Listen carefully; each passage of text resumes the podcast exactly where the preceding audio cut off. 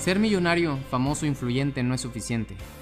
Vivimos en la época más abundante, la era de oro digital, en donde estamos más cerca y más lejos al mismo tiempo. Pero hoy tenemos más estrés, somos menos felices y tenemos más ansiedad y codependencia.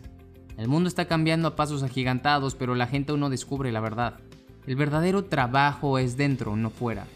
Mi propósito es que comprendas el potencial que tienes enfocándote en tu pensamiento y corazón y que por medio de este podcast decidas convertirte en un fuera de serie. Yo soy Roberto Córdoba, mexicano, emprendedor y empresario, que tengo como objetivo desarrollar fueras de serie. Sígueme, comparte y activa las notificaciones.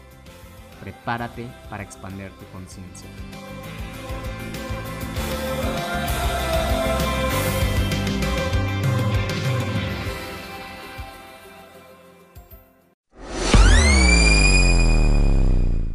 ¿Quién de aquí quisiera mejorar día con día?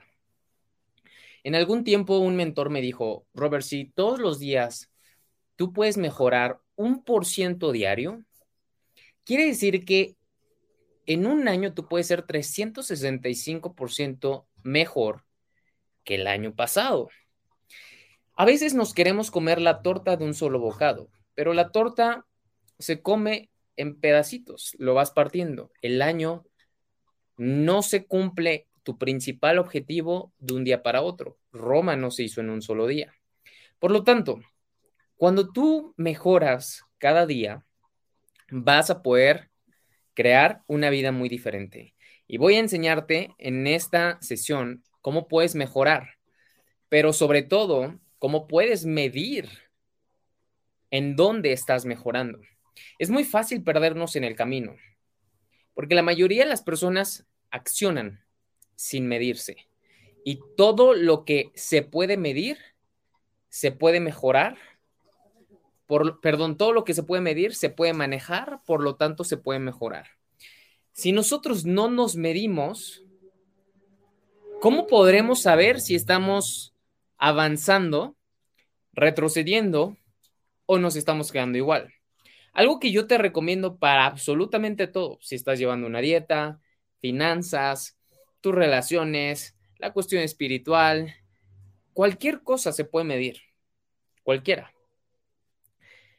Y cuando nosotros podemos medir algo, podemos mejorarlo, aprender de ello, eliminarlo, delegarlo o ver qué es lo que nos hace verdaderamente felices o nos pone en un estado de ánimo poco favorable y que a lo mejor no nos gusta. Así que esto te puede ayudar un montón, porque si tú adoptas la mejora continua, que de hecho los japoneses lo nombran Kaizen, si tú adoptas la mejora continua día con día, tú no vas a tener sobrepeso más, tú no vas a tener malas finanzas, malas relaciones, Tú, en pocas palabras, tendrás éxito en lo que consideres importante en tu vida, o sea, prioritario. Cuando nosotros elegimos algo como importante, la sucesión progresiva de algo que es importante para ti te vuelve exitoso en eso que tú estás considerando importante. La mayoría de las personas es muy chistoso, por no decirle de otra forma, pero me impresiona cómo no ponen de prioridad y de un nivel de importancia alto su salud. Cuando tú empiezas a poner con un nivel de importancia alto, priorizas tu salud. Entonces, las cosas que haces con respecto o enfocadas hacia ese punto tendrán de cierta forma una mejora y una medición. ¿Cuántos de ustedes se miden su peso, miden sus medidas, o sea, toman sus medidas de el pecho, la cintura, los brazos, las piernas, la cadera, etcétera. ¿Cuántos de ustedes están pesando constantemente? Cuando nosotros medimos, podemos decir, ok, este mes subí un kilo de peso, dos kilos. Esta semana de este viaje subí tres kilos. O hoy me veo un poco con mayor porcentaje de grasa corporal porque desde hace tres semanas no me he medido y comí mal. Cuando nosotros empezamos a medirnos, vamos a mejorar. Por lo tanto, la mejora se puede volver un hábito y parte de nuestro estilo de vida. Si tú quieres ser exitoso en lo que sea, mídete para que la medición te permita mejorar. Por lo tanto, la mejora continua no va a ser solamente porque digamos, todos los días yo mejoro. ¿Y cómo mejoras? ¿Leíste 10 páginas más? ¿Hiciste ejercicio el día de hoy? ¿Te alimentaste también bien el día de hoy? ¿Hiciste ayuno el día de hoy? ¿Te resististe a las tentaciones el día de hoy? ¿Qué pasa cuando en verdad te vas midiendo? Entonces, podemos ver el efecto compuesto que crean hábitos consistentes. Estos hábitos consistentes al principio no se ve reflejado un progreso ni una retribución, pero a largo plazo el juego se ve mejor. Claramente está que si nosotros, escucha bien esto, claramente está que si nosotros mejoramos, disfrutaremos más de la vida.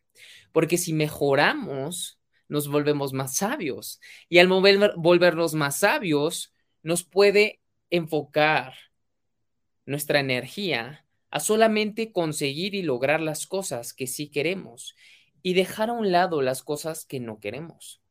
¿Qué pasa cuando nosotros podemos medir nuestros estados de ánimo, las cosas que nos hacen sentirnos mejor, las, los alimentos y las cosas que nos hacen ver mejor y sentirnos mejor, con mayor concentración y más energía?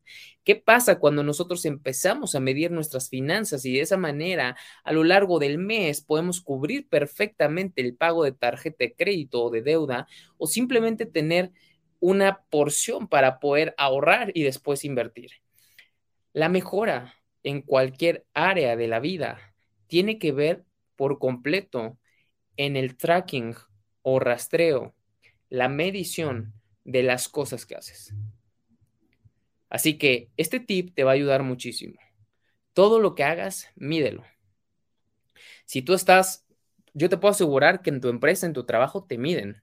Te miden con llamadas que haces a ciertos socios, a ciertos proveedores, a ciertos eh, prospectos, clientes, etcétera. Te miden. Si las empresas no midieran la cantidad de dinero que tienen en gastos, en inversiones, en pasivos, en activos, no podrían saber en qué mejorar o en qué invertir más o dejar de gastar o dejar de poner energía, tiempo y espacio. Así que esto te puede ayudar muchísimo. ¿Quién de aquí cree que le puede ayudar muchísimo esto? Yo creo que a todos ustedes les puede ayudar. Cuando yo comencé a medirme, comencé a avanzar más rápido. Y gracias a que me medí, pude descifrar y ver qué era lo que en verdad me daba éxito, qué era lo que yo pensaba que me daba éxito, pero en realidad no me daba éxito, qué era lo que yo podía delegar para que pudiera yo tener más éxito, qué era lo que podía eliminar de mis actividades para que tuviera tiempo y enfocarme en las cosas que me generaban el éxito. Así que no escatimes el que te midas, mide las cosas. Si tú aprendes a medirte ahorita que a lo mejor las cosas son pequeñas, los compromisos son pocos, no hay mucho, pero lo que sea que haya, si tú te mides, Tendrás un gran hábito cuando las cosas sean grandiosas o enormes. Así que esto te va a ayudar bastante, muchísimo. Por ejemplo, cuando llevas un estilo de vida en la alimentación, yo constantemente estoy viendo cuántos carbohidratos consumo, porque solamente debo de observar cuántos carbohidratos consumo. Midiendo y viendo cuántos carbohidratos consumo al día, yo puedo mantenerme en mi estilo de vida midiendo y calculando cuántos son mis gastos y qué estoy comprando, en qué invertí extra o en qué gasté extra, si tú empiezas a medir, no te vas a pasar. Por lo tanto, no generarás estrés, no generarás un resultado erróneo ese mes, etcétera, etcétera, etcétera. Así que con cada una de las cosas que tú consideres importante, es preciso que tú hagas medición, que tú hagas mediciones. Por ejemplo, aquí me preguntan, ¿en qué momento entro en cetosis? Cuando tú bajas tu consumo de carbohidratos, tú vas a entrar en cetosis si haces ayuno. Si tú tomas cetonas, como lo que yo estoy haciendo en este momento, vas a entrar en cetosis en menor tiempo. Mucha gente mide sus niveles de cetonas. Te puedes medir y ver tus niveles de cetonas. Puedes medir tus niveles de cetonas antes de entrenar, después de entrenar, al despertar, al anochecer. Cada medición te da un resultado. Y bajo el resultado tú puedes orientar tu hábito, tu acción. Por ejemplo, si yo em, tengo un nivel alto de cetonas cuando entreno y al día siguiente no tengo un nivel alto de cetonas cuando entreno y en dos días más sí tengo un nivel alto de cetonas cuando entreno, voy a ver qué fue lo que hice el día que no tuve un nivel alto de cetonas.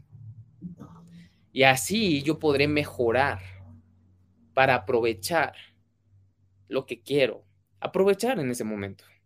¿Ok?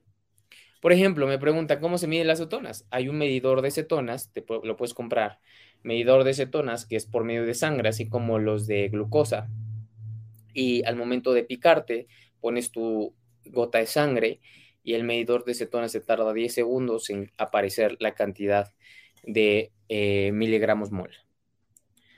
Así que si tú te haces una prueba de cetosis, vas a ver qué nivel de cetonas tienes. Ahora, yo no recomiendo los medidores de cetonas que son por orina porque fallan mucho y algunos ya están echados a perder. Lo mejor son los medidores con sangre. ¿Ok? Por lo tanto, para afinar este punto de mejorar todos los días, para absolutamente todo podemos mejorar si nos medimos. Pero si tú no sabes dónde comenzar, ni rastreas dónde comenzaste, ¿cómo sabrás si mejoraste? En varias ocasiones he escuchado a gente que me dice, Robert, oye, salí con los niveles de colesterol y triglicéridos altos. ¿Habrán sido las cetonas? Y yo les pregunto, ¿te hiciste un chequeo y un análisis antes de iniciar el reto los 10 días? Y me dicen, no, entonces, ¿cómo podemos saber si no mejoraste? Posiblemente mejoraste y estabas peor. ¿Te das cuenta? Siempre que quieras ver algo en donde quieres mejorar, mídete. Mide tus finanzas. Mide tus reacciones en tus relaciones. Mide cuánto lees o te desarrollas personalmente. Mide cuánta música escuchas. Mide y ve cuántas noticias ves. Observa con cuánta gente positiva te relacionas.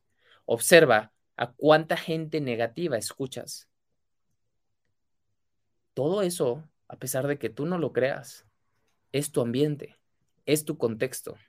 Y nosotros somos el resultado de lo que escuchamos y sostenemos a lo largo del día en nuestra cabeza. Así que mi invitación ahora es, si tú quieres mejorar cada día, enfócate en las cosas que quieres mejorar y solamente haz el 1% mejor que ayer.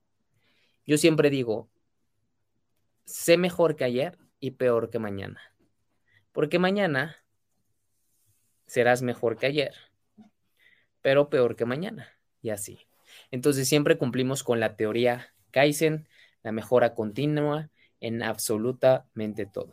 Si tú estás ahorita cambiando tus hábitos alimenticios, si estás comenzando el reto los 10 días, si estás terminando o a punto de terminar el reto los 10 días, mi pregunta es, es muy común esto, ¿eh?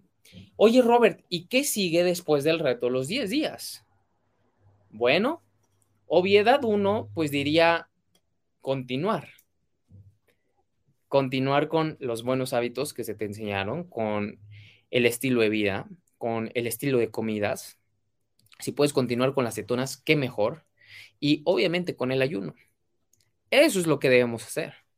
Es como si, imagínate que tomamos un curso con una gran persona que nos enseñó finanzas o liderazgo. Ya lo hicimos. el curso nos fue increíble, nos sentimos espectacular y decimos, ¿qué es lo que sigue?